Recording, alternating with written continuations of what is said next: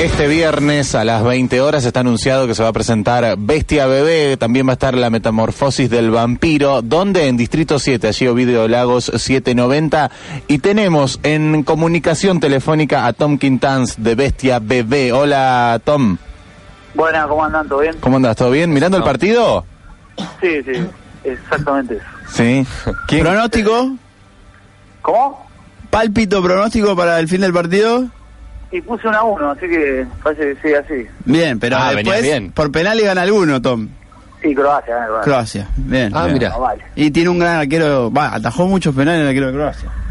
No, el de Inglaterra bueno, vale, pero quiero que gane Croacia, sí. Bien. Bien, tenés Bien. ahí, tenés un cariño por, por Croacia. ¿Tenías alguno No, no, predilecto o no? me- Ninguno, ningún cariño, Ah. gracias, pero antes Es un- Inglaterra que gane Antes que Croacia. Inglaterra. Che, Tom, te pregunto, si la final eh, es eh, Francia-Croacia, ¿nos tenemos que Croacia. sentir me- nos, nos tenemos que sentir mejor porque son los dos que le ganaron a Argentina? ¿Crees en eso o no? No, no, no. Nah, ya fue, nos fue mal y chau. Sí, fue un desastre Argentina, sí, Ahí está. verdad. Así No. que- pero bueno, eh, para San Paoli será una especie de consuelo por ahí. Pero Claro. Claro, bueno, y bueno, la es así. que no, no.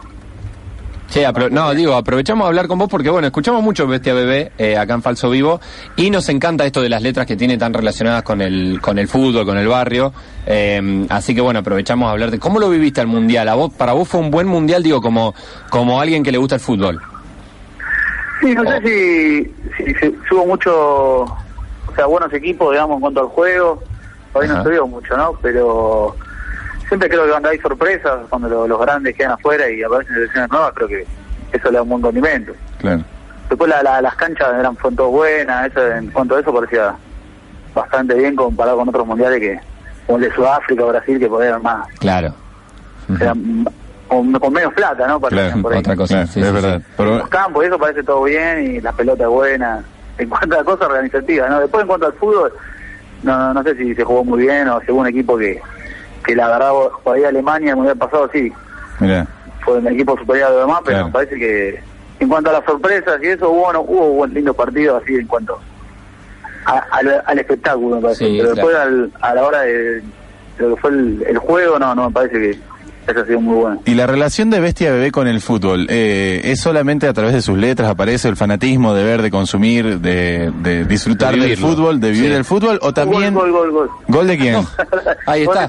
Gol de Croacia. En vivo el gol de Croacia, gracias Tom, nos relataste el, el gol, ahí está, con toda la, con todas las ganas que pierde Inglaterra, viste, ahí está. Ahí está. Eh, y, ¿Y cómo la relación de Bestia Bebé con el fútbol? ¿Tienen, ustedes juegan al fútbol? ¿Tienen un equipo? Sí, sí.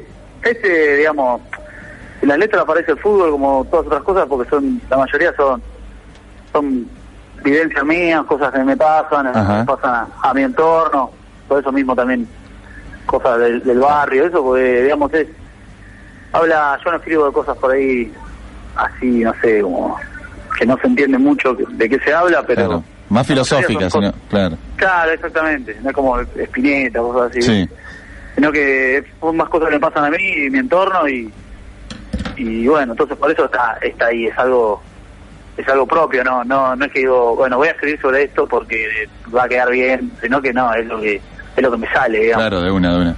Hablas ahí de, de la cotidiana, de tu vida cotidiana. sí un, un poco sí después obvio también hay letras que no no no significan nada después hay cosas que sí son inventadas o tomadas de algún lado pero por ahí la mayoría o gran parte son sí son cosas relacionadas a mi vida Tom, la última vez que hablamos con vos, eh, recién había salido las pruebas destructivas, eh, ahora ya tiene un, ya tiene un tiempo de rodaje, lo han tocado, ¿cómo, cómo lo vienen viviendo eso? Bien, eh, al principio era medio raro porque bueno, eran temas que, que, que ya tocábamos cuando recién empezábamos, eran como, son como temas viejos, regrabados, solamente eso hablamos la otra vez. Ajá, sí, y, sí. y bueno, de a poco se fueron como metiendo en la lista, como que lleva un tiempo, viste, meter canciones que no tocabas, o venías tocando muchos otros temas y meter unos nuevos o que no estabas tocando, eh, siempre hay que acostumbrarse, pero bien, ya medio que encontró su lugar ahí en la, en, en la lista y ya, ya lo sentimos como parte de- del repertorio de siempre, digamos. A principio medio extraño, pero nada, bien. Después la gente ya... Ya cuando empiezan a hacer pogo y vuelan un par Ya, en el público, ya está. Sí, es un poco eso. va- eh, Sí, hay unos que. O hay temas que esperás algo, ¿viste? Cuando recién sale y, y después por ahí te termina sorprendiendo otro en cuanto a la, a eso, ¿viste? A, la- a lo que te devuelve la gente por ahí. Ajá, Y claro. eso, Nada, le- está bueno. eso les pasó así con decirte, bueno, el tema 7, que no le ponías o no pensabas que iba a ser un tema eh, que, se- no sé, Que llegue des- tanto, que estallaba el así. pogo. ¿Les pasó algo así? Sí, pasa, pasa que a veces, eh, a veces es más, más lógico, ¿viste? Decir, bueno, este va, puede llegar a pegar más y, y pasa. Y después hay otros que sí, se sorprende que por ahí ese tema que no esperaba. Por ejemplo, el, el, el tema que estaban poniendo recién, de la prueba destructiva, Sí. eh, aunque lo pusieron en una lista de Spotify, algo así, tiene un montón de escucha y Claro. yo jamás pensé que ese iba a ser el uno de los más escuchados, ¿viste? Mirá. Ah, mira.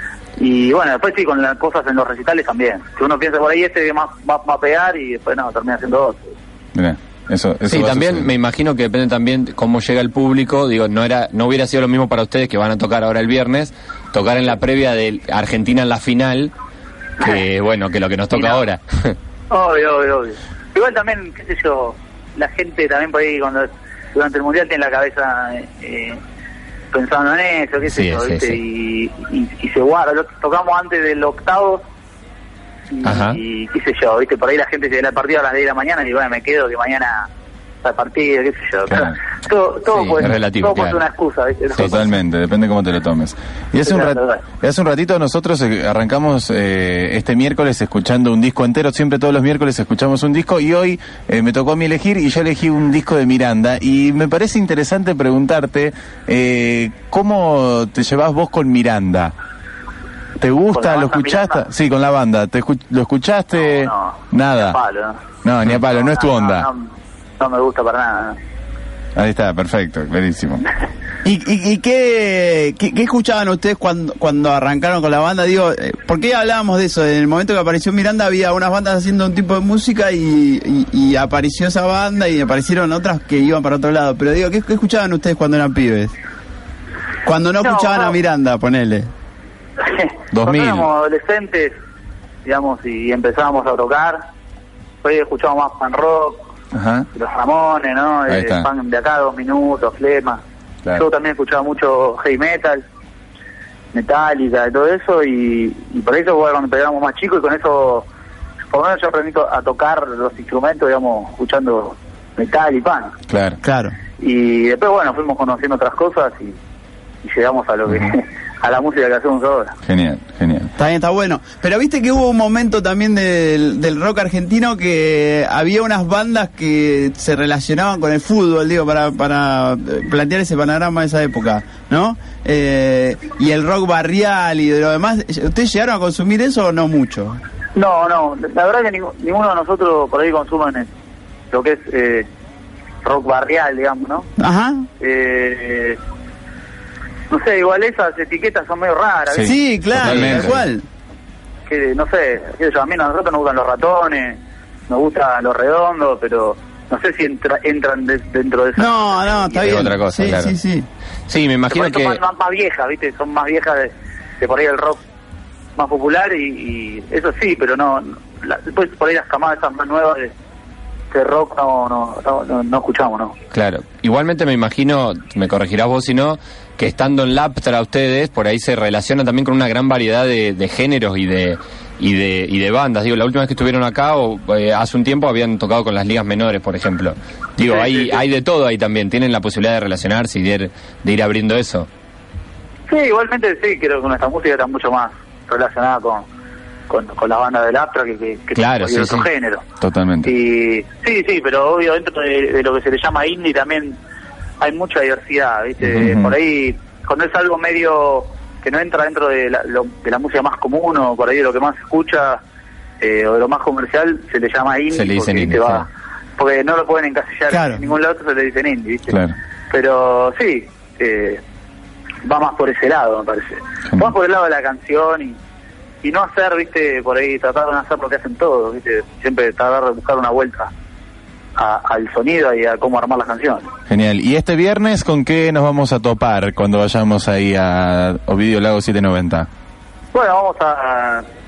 Nosotros nos gusta que la gente la pase bien, los recitales, o sea, tocamos las canciones que por ahí más le gustan a todos y que también son las que más gustan a nosotros y bueno, siempre metemos alguna...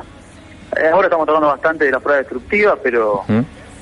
nada, que como tocamos rápido y, y los temas no son muy cortos, hacemos tipo Ramón y así metemos... Le gusta el cachetazo ahí. De los. Federicos, Sí, sí. metemos todo seguido, nos gusta eso y, y bueno, va, va a ser algo así y nada, solamente sea divertido y pase en un buen momento, que es lo más importante. Genial, bien. Y la última, ¿quién sale campeón del mundo? Y gracias. Gracias, listo. La rompiste, Tom. Fuerte, eh, fuerte, fuerte declaración. La rompiste, Tom. Bueno, muchas gracias. Ojalá. Queda la invitación hecha entonces para este viernes allí en Distrito 7, Ovidio Lago 790. Va a estar Bestia Bebé junto a la metamorfosis del vampiro. Déjame agradecerle a Alicia que me invitó esta vez, la productora de la fecha, Ajá. que bueno, nada, mandarle un abrazo por invitarme una vez más. Dale. Buenísimo. Y a Genial. ustedes, obviamente, ¿no? Por la nota. Por favor, Y ahí un vamos placer. a estar. El placer es nuestro. Muchas gracias, Tom Quintans, de Bestia Bebé. Ahí está, ahí pasaba Tom, charlábamos de él, bueno, justo fútbol, Sí, justo rock, de todo, y hasta le preguntamos por Miranda, nos animamos a todo. ¿Qué escuchamos ahora, Está Gabo? buenísima la propuesta de Bestia Bebé. ¿Sabes qué? Vamos a escuchar eh, uno de los temas de, de discos más viejos. Del primer disco de Bestia Bebé se llama No me importa verte perder, justamente. No se olviden que tenemos entradas 153 886677.